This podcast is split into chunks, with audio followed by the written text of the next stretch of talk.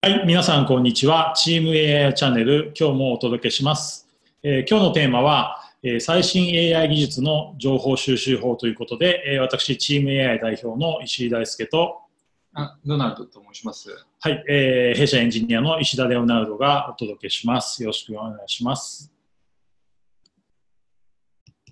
えーまず我々のニュースなんですが、まあ、我々 AI コミ研究会コミュニティということで、えー今アメリカのおえーアクセレレーターですね、スタートアップを鍛えてくれる起業家育成組織があるんですが、そこの Y コンビネーターのスタートアップスクールに入って、えー鍛えてもらってます、えー11月の中旬まで指導が続くんですが、じゃ頑張って自社サービスを作っていきたいと思っています。あと10月17日にですね、えー私が年始から、えー準備してきた機械学習エンジニアになりたい人のための本というタイトルの本が所有者さんより発売されます。で、レオナルドの自己紹介なんですが、はい。はい、僕はあの、まあ、ブラジル出身なんですけど、サンパウロ大学はあの、まああのマスターまでにあの卒業して、あとあの日本にあの文部科学省学費をもらいましたね。で、あの去年からあの自動運転のプロジェクトに、あのフィーチャー株式会社にあの勤めていきましたね。今回はあの今のあの TeamAI のエンジニアにあの新しいサービスに開発しているんですね。はい。今、翻訳付きの、えービデオ会議室サービスということで、もうすぐリリースしますので、皆さん楽しみにしてください。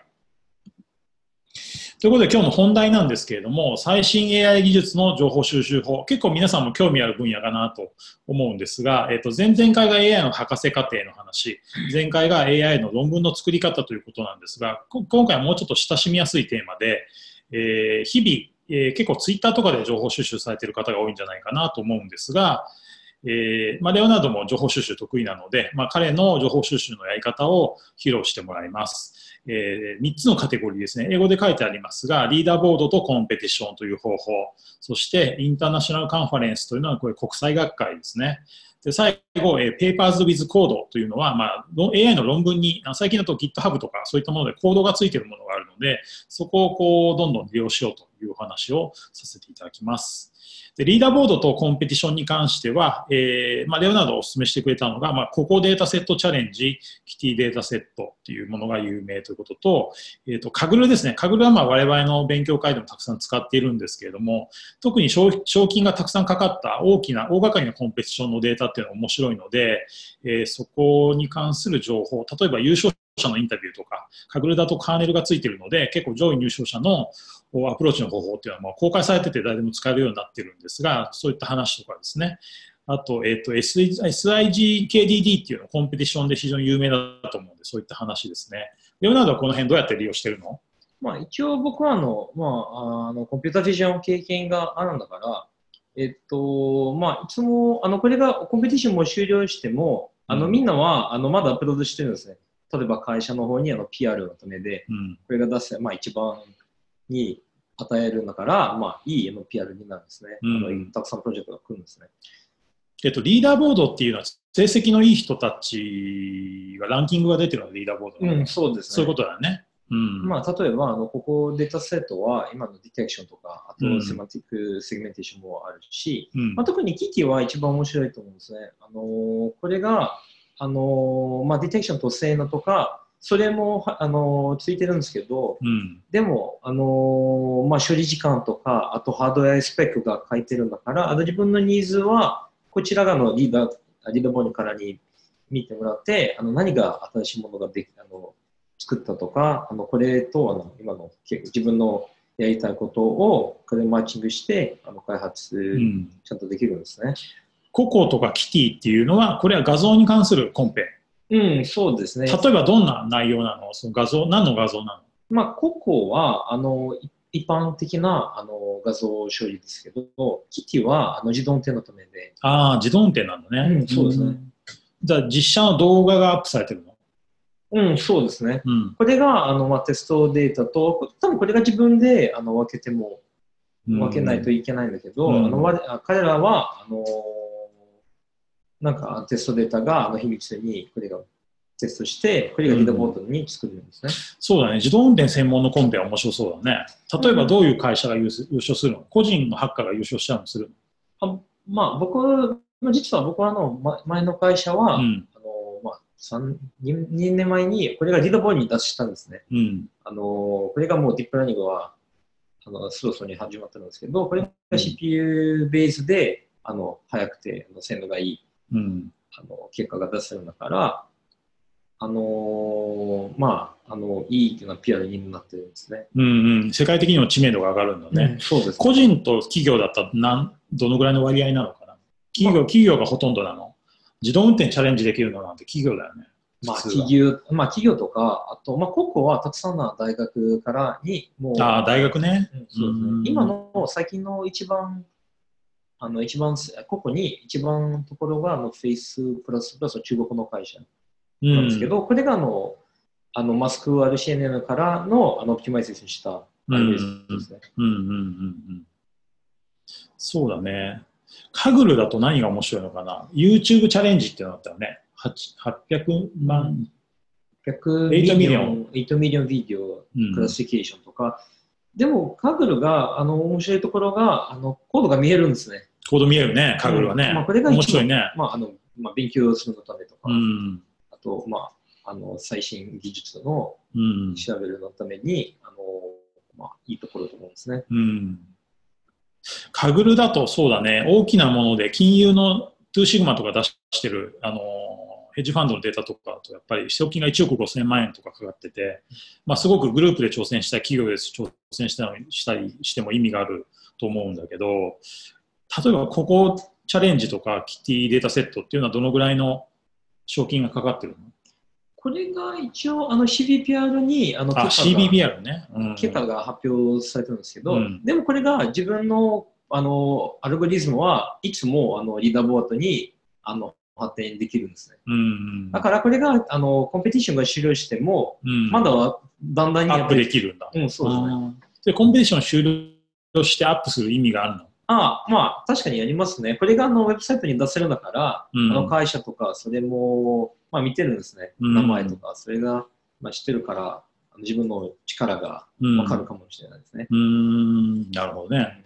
個人の人がもっと活躍してくれたら面白いよね。うん、そうですね。うんシシグネイトっていうね、あの日本版カグル、まあ、オプトさんがやってるサービスがあって、まあ、あのそこの斉藤さんとも仲良くさせていただいてるんだけど、すごく、あそこのテーマとかも、あの個人のハッカーがあの大きな IT 会社の作ったアルゴリズムに勝つっていうのがテーマでコンペをやってるんだけど、うんまあ、カグルとかもね、優勝してる人はやっぱ個人の人いるもんね。うん難しいチャレンジでもね。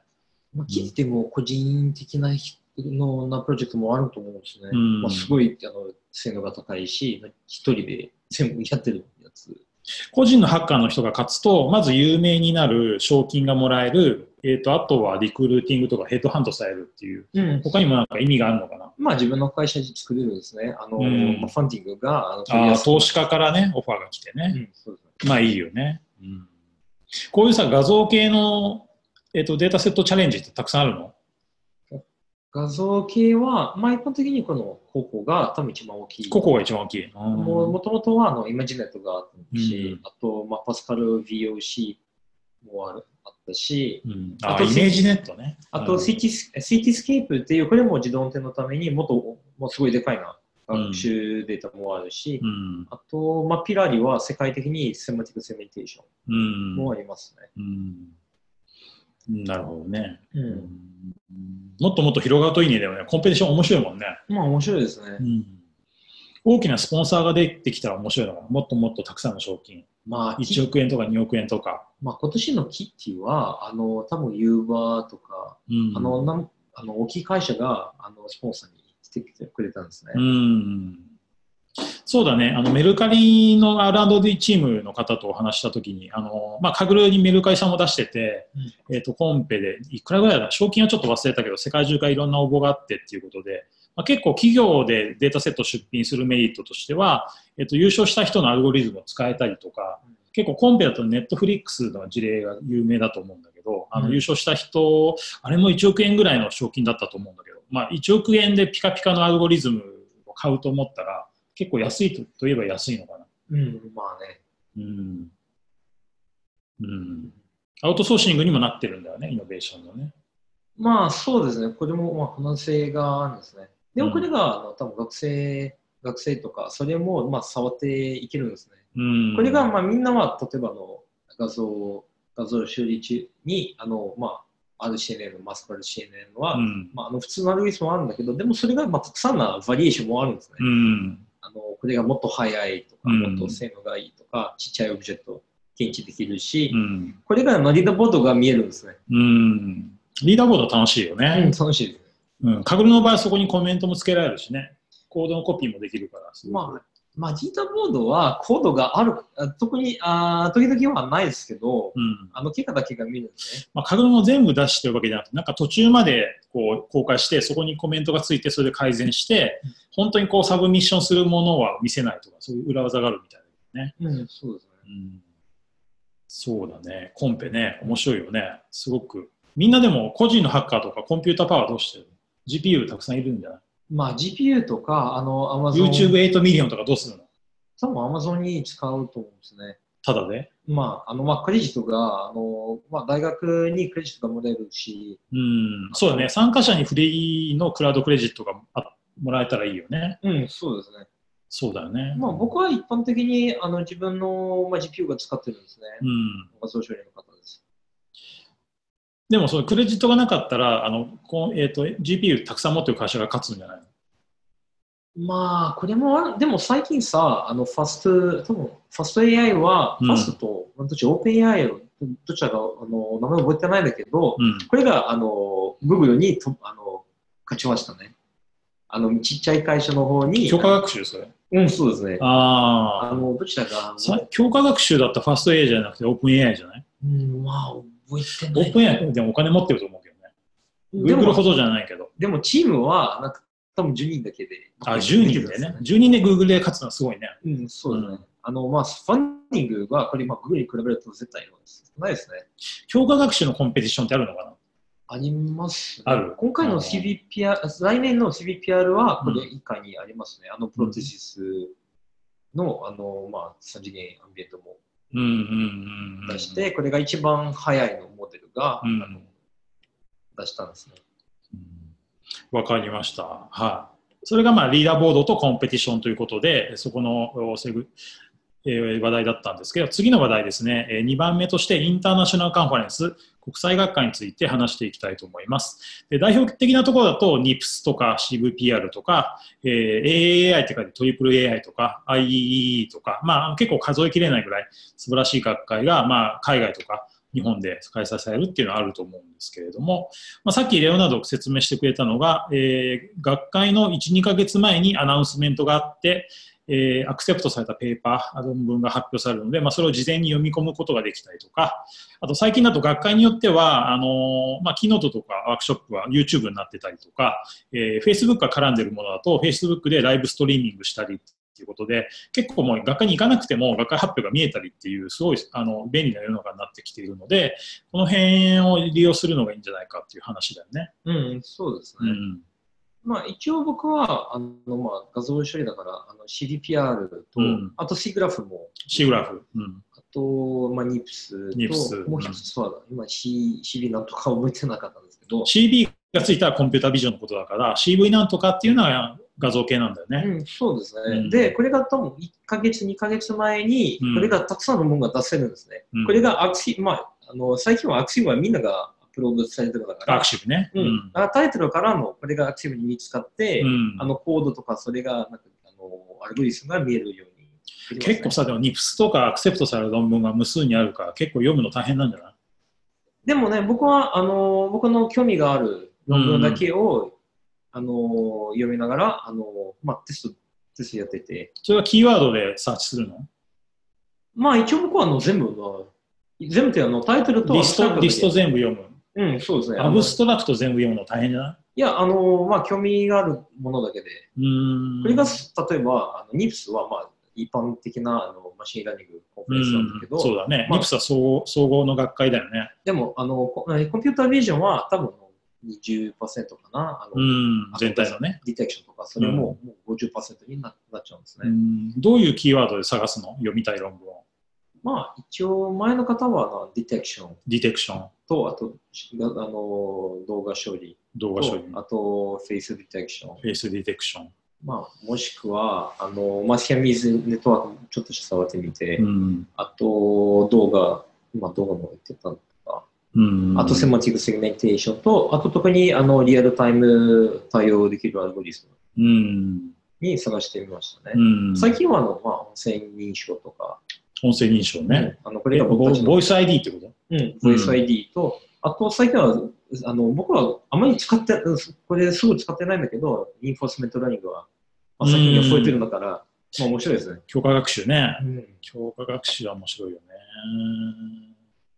そうだね。国際学会に行ったことある？あ、一回の、なんか名前が覚えてドイツだっけ？ドイツにドイツの国際学科にね。ドイツと、あと一回に中国に。うん。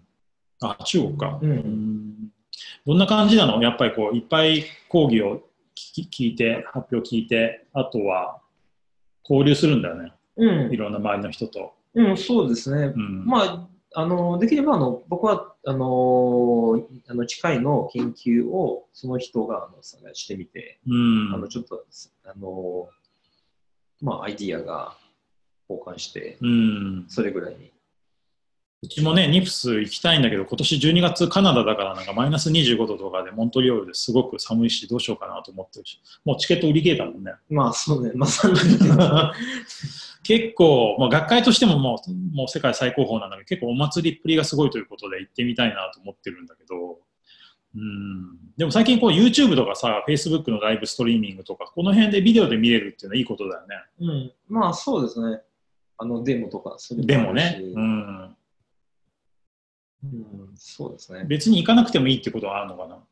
まあ、一応、あの、大事なところチケットも高いよね、まあ、一応大事なところは、あの、論文ですね。論文ねうんあの、僕は、あの、あの、行った理由は、あの、大学からにお金がもらえるんだから、そんなに、あの、高くなくないですね。うんまあ、あの、一般的、まあ、一般人はちょっと高くなる気がするんですけども。そうだよね。うん。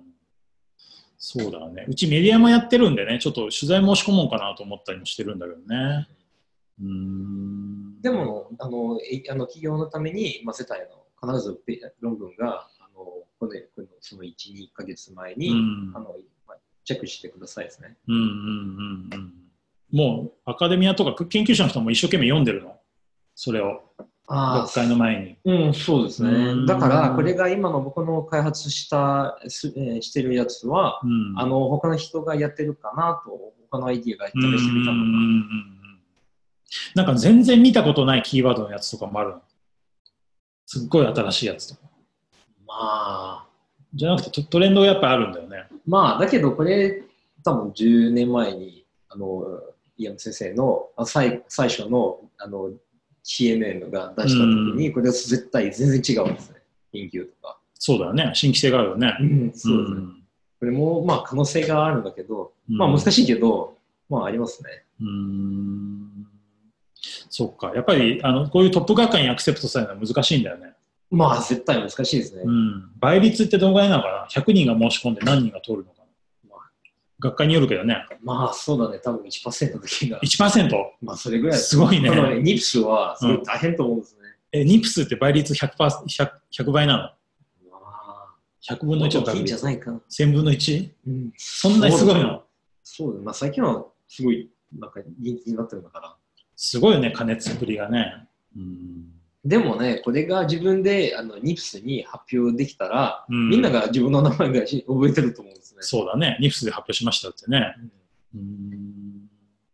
あと、ランクがあるんだね。ワークショップとか通りやすいの？まあ、あの僕の行った時にあのあまりワークショップがあの参加してなかったんですけど、うん、なんかチケットもカテゴリーに分かれてるよね。そういうメインカンファレンスと。あこれがワークニプスショップニプスだけか、これニプスにあの初めて見たんだけど、僕の行った時にあまり、まあ、どこでもあの参加できるんですね。うん。ちょっとニプスが、まあ、ちょっと人が多すぎて、人が多すぎる。うん。そうね。あの、東京の AI エキスポみたいに、この、本当にもう、満員電車みたいになってたら全然話できないもんね。まあそうですそこまでいかないのかな。まあね、でも本当各国の AI のトップの人、本当に来てるもんね。まあそうですね。一緒に写真撮るだけでも面白いんだよな。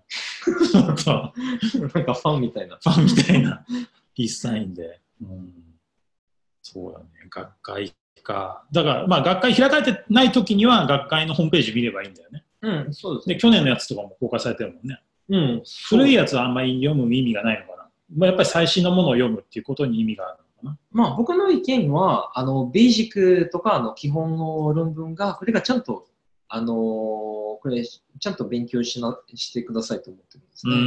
ん。例えば、あの、今のディテクションがいろいろなアルゴリズムはあるんだけど、うん。でも、例えばあの、あの、RCNN と SSD とか、うんそれが、まあ、ぜひ、あの、読んでくださいとですね。ん。だから、これがわからないから、だから、あの、次の、あの、この論文からに、あの、新しい研究が出すんですけど、自分は全然わからないですうね。ん。なるほどね。ベーシックを抑えてから最新の研究を抑えるっていうね。うん、そうですね。だから、これらの考え方の流れを、あの、ちゃんとできあの理解できたら、うんもう簡単にわかりますね。でもさ、そういう鑑定、やっぱ相当論文たくさん読まないと働かないんじゃない？最初はちょっとわかんないよね、多分ね。まあ、一応、あのーまあ、テックに、これが、まあ、まあ、残念だけど、これからの、それ勉強、まあ、まあ、あの、なんか論論文とか、それも、まあ、たくさんが読まないといけないと思うんですね。ね、だから博士課程の時にね、レオナルドは1日1本論文読むって言ってたよね。うん、それぐらいですね。うん。ということは1年に300本。うん。あ、それぐらいですかうな。ん。それぐらい読み続けると結構力がついてくるんだね。うん、そうですね。あの、うんまあ、仕事前の仕事に、まあ、これぐらいにもうす進めていったんですね。うん。もしくは、これが、あの、研究が止ま、途中に止まってるから、あの、あの、自分の、なんか技術レベルはだんだんに下がるんですね。これが悪いと思うんです。ん？どういうこと？あの、例えば、これが、まあ、途中に研究が全然な、論文が全然読まないだから、ああ、読むのストップにするとね。うんだんだんにあの自分の技術レベルが下がるんですね。うん。だから、これが、まあ、あの自分のなんか新しい製品ができないし、うんあのあの自分のマーケット、バリューが、うん。あの評価があの下がるし、うんうんうんうん。大変だね。読み続けないとうんダメなんだね。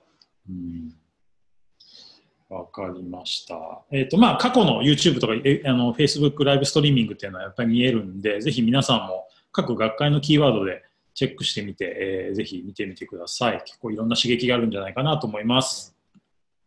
じゃあ3番目の話題だね。えっ、と、これは Papers with Code ということで、まあ、あの、AI の論文の中には GitHub などのコードが付随しているものがあって、よくこうリン論文の後ろの方に、えー GitHub のリンクが書いてあって、まあ、そこから参照するんだけど、えーまあ、ここに書いてある Best way to learn is to learn the code by yourself つまり、えーまあ、そのコードで実際になんかデータに対して動かしてみて、まあ、インプットアウトプットを試してみて、まあ、じゃあ今回のペーパーは論文は何を表しているのかっていうことを、えー体験するっていうことだと思うんだけどあとはラブって書いてあるのはこれは各、えーとまあ、リサーチャーの人の研究室のホームページ。から、えーまあ、GitHub なり何なりでダウンロードできることがあるということですね。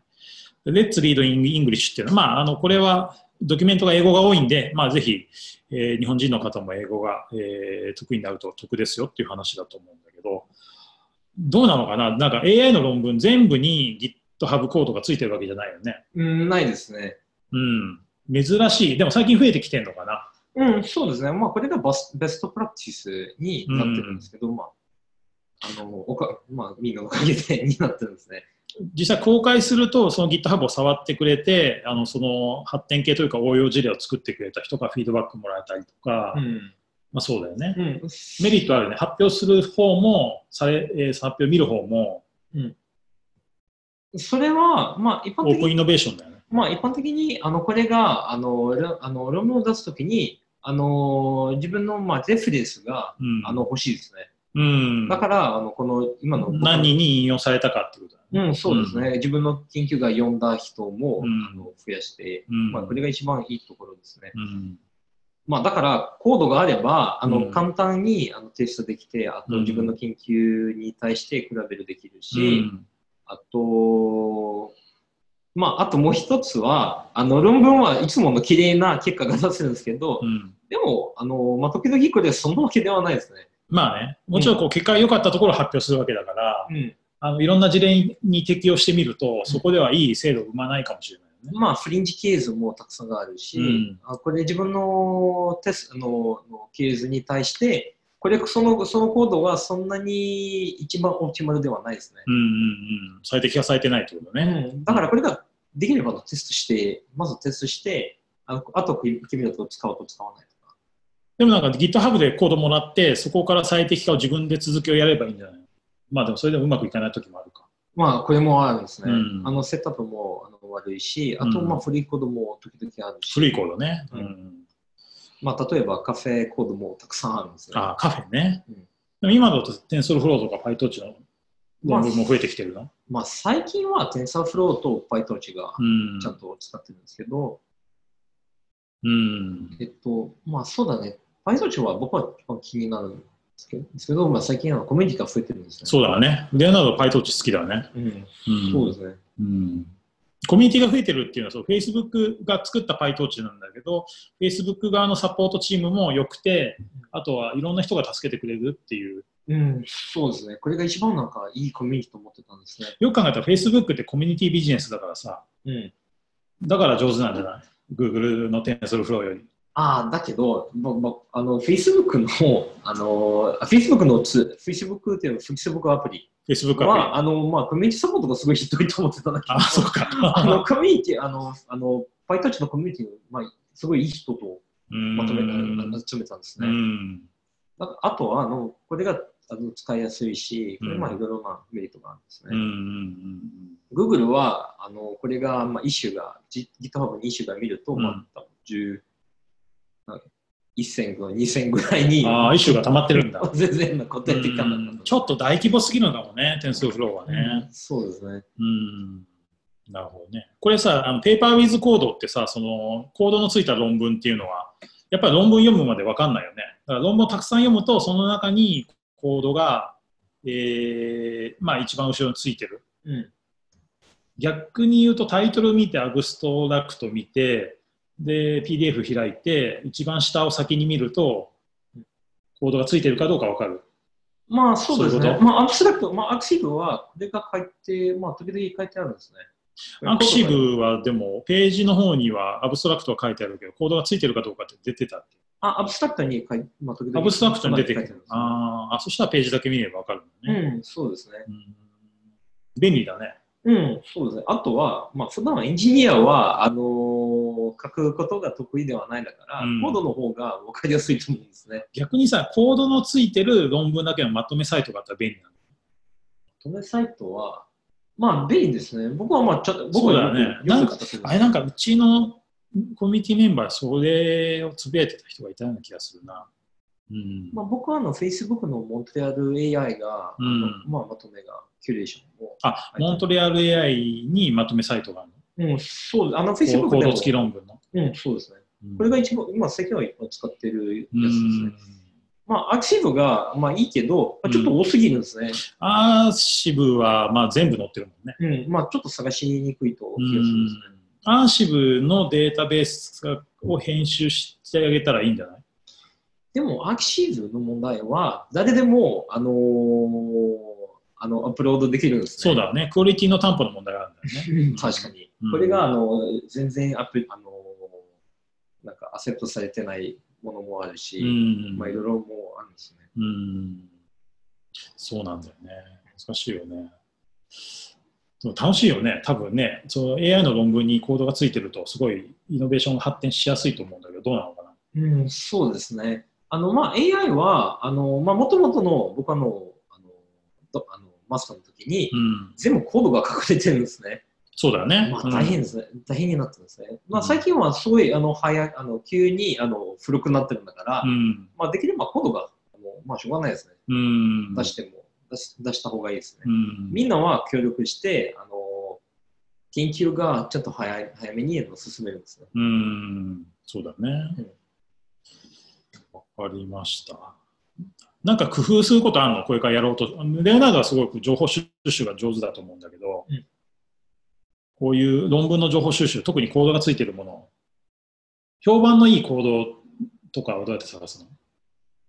まあ、僕フィードは、バックとかないよね。アーシブにはフィードバックするところはないし、レビューもないし。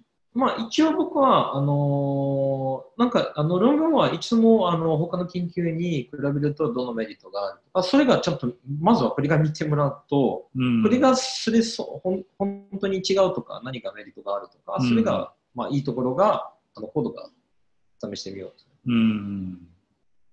そっか、わかりました。じゃあ皆さんもぜひお試しください。やっぱり英語圏のね、あのー情報源ってすごくまとまってるものも多くて、やっぱり英語でサーチしたりとか、英語である程度ドキュメントを読むと、あの割と効率的になると思うので、ぜひやってみていただければなと思います。